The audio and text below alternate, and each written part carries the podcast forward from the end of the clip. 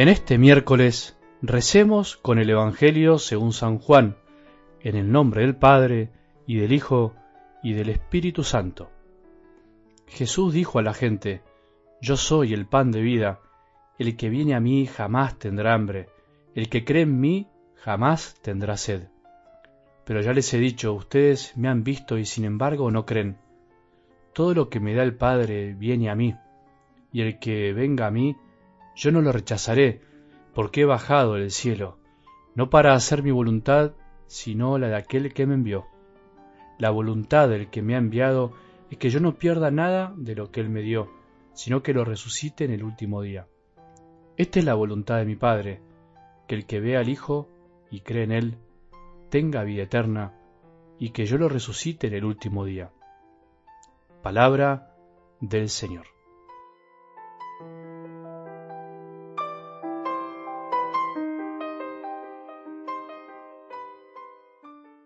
Qué maravilla la escena del Evangelio del domingo, ¿te acordás? Es una escena que podríamos meditarla, reflexionarla mucho tiempo. Tantas simbologías, tantos matices, tantas enseñanzas para nuestra fe. Pero continuemos un poco con esa idea de preguntarnos por ahí, ¿por qué fue que los discípulos no terminaron de reconocer a Jesús? También podríamos ampliar la pregunta y preguntarnos por qué fue necesario que se apareciera tantas veces a los discípulos. Tan difícil era que se den cuenta. Bueno, en definitiva, la respuesta está en la actitud de Pedro y los otros seis que lo acompañaron, que volvieron a lo mismo, pero también podríamos ahondar un poco más. ¿Por qué volvieron a lo mismo? ¿Por qué volvieron a su tarea cuando Jesús los había llamado a la tarea de pescadores? Porque en definitiva se habían olvidado. Muchas veces hemos hablado en estos audios de la pérdida de memoria, que en definitiva es la pérdida de nuestra memoria que nos hace olvidar el amor de Dios, todo lo que Jesús hizo por nosotros y en definitiva cuando nos llamó y ya nos dio una vocación. Por eso el volver a pescar de Pedro y los discípulos es en definitiva una imagen de volver a lo suyo. Y al volver a lo nuestro, tenemos la mente enseguecida y nuestros ojos se fijan solamente en lo que nos interesa y nos olvidamos que Jesús está en la orilla de nuestra vida. Por eso hoy volvamos a recordar cuando Jesús nos llamó alguna vez y nos dio una misión y volvamos a poner el corazón en lo que Él nos pide, porque tenemos que obedecerle a Él antes que a los hombres. Hay que trabajar para buscar a Jesús. En algo del Evangelio de hoy podríamos retomar un poco esta idea y pensar que hay que trabajar entonces por lo que vale la pena, hay que trabajar día a día para alcanzar el pan del alma, el pan del corazón que ayuda a no desfallecer por el camino de nuestra vida.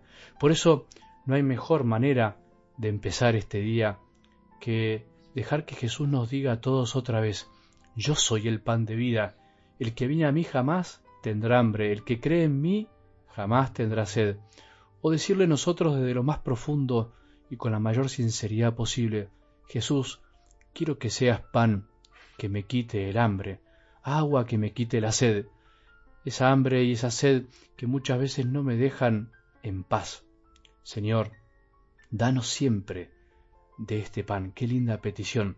Es bueno que pensemos entonces a qué se refiere la palabra de Dios con el símbolo del alimento, en este caso del pan. Se refiere a todo aquello que buscamos para saciar las necesidades básicas de cada día, pero al mismo tiempo representa las necesidades más profundas de nuestra vida, las espirituales. Somos cuerpo y espíritu y no podemos aislar una cosa de la otra. No solo vivimos de pan material, aunque a veces pareciera por afuera, no vivimos de cosas, no vivimos solamente para saciar nuestra hambre fisiológica, sino que para vivir necesitamos lo más esencial, que como decía el conocido principito, ¿te acordás? Es invisible a los ojos, pero que es sensible al corazón. Sin amor, claramente no podemos vivir. Sin amar y sin ser amados desesperamos. El amor es el verdadero alimento y motor de nuestras vidas, y la prueba más palpable de esto es que hay personas que tienen todo lo material que podamos imaginar, y además cosas que les sobra, y sin embargo muchas veces viven continuamente insatisfechas. Por ahí te pasa a vos o a mí. Y por el contrario, hay personas que viven con lo justo y necesario, o incluso con menos de lo necesario, y sin embargo viven con una cierta plenitud espiritual, o por lo menos no viven como eternos insatisfechos. Tengamos la cantidad que tengamos de cosas materiales, la edad que tengamos, los afectos que tengamos, vivir volcados hacia afuera como si lo interior no importara, como por ejemplo la comida, la bebida, los vicios, o sea, las cosas malas, las adicciones, las obsesiones, la avaricia. Bueno, mezclé un poco de todo, entre cosas buenas y malas, pero cada uno tiene que pensarlo. Si vivimos centrando la vida solo en nosotros y nuestros deseos personales, la superficialidad muchas veces puede ser un síntoma que nos estamos alimentando mal, que estamos comiendo mucho pan material y poco pan espiritual, el pan del cielo. Todos podemos creer en Jesús y sin embargo vivir alimentándonos de otras cosas mientras decimos que creemos en Él. Incluso podemos defenderlo con nuestras palabras, podemos estar trabajando para Él, para su iglesia. Estar caminando detrás de Él no es la garantía absoluta de que lo consideremos como nuestro mejor alimento. Cuidado, la eterna insatisfacción en la que vivimos tantas veces los cristianos como el termómetro de la mala alimentación de los que decimos creer, pero que todavía no nos satisface el creer. ¿No te pasó alguna vez? ¿No te pasa que aún estando con Jesús no terminás de estar feliz? Bueno, hay que pensar qué nos pasa.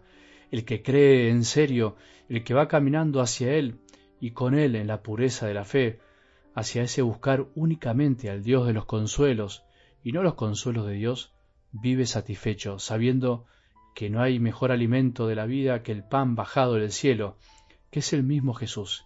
Y ese pan llega a nuestra vida por diferentes proveedores, digamos así. Llega del cielo, pero se hace humano y cotidiano, se hace palabra escrita día a día para meditar, se hace hijo a quien ayudar y sostener, se hace marido y mujer a quien amar siempre, aun en el dolor, aun en las peores dificultades, se hace pobre a quien socorrer y ayudar, se hace oración diaria a donde acudir, se hace trabajo cotidiano que dignifica, se hace Eucaristía y comunión en donde nos alimentamos realmente. Y lo más lindo de todo es que es gratuito. Se nos da gratuitamente.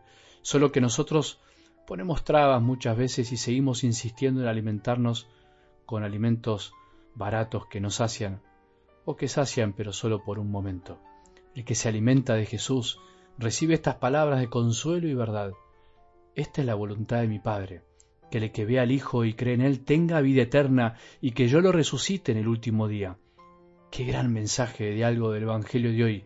Levantemos la cabeza, levantemos el corazón y volvamos a mirar a Jesús, que es nuestro alimento para cada día, para toda la vida. Que tengamos un buen día y que la bendición de Dios, que es Padre misericordioso, Hijo y Espíritu Santo, descienda sobre nuestros corazones y permanezca para siempre.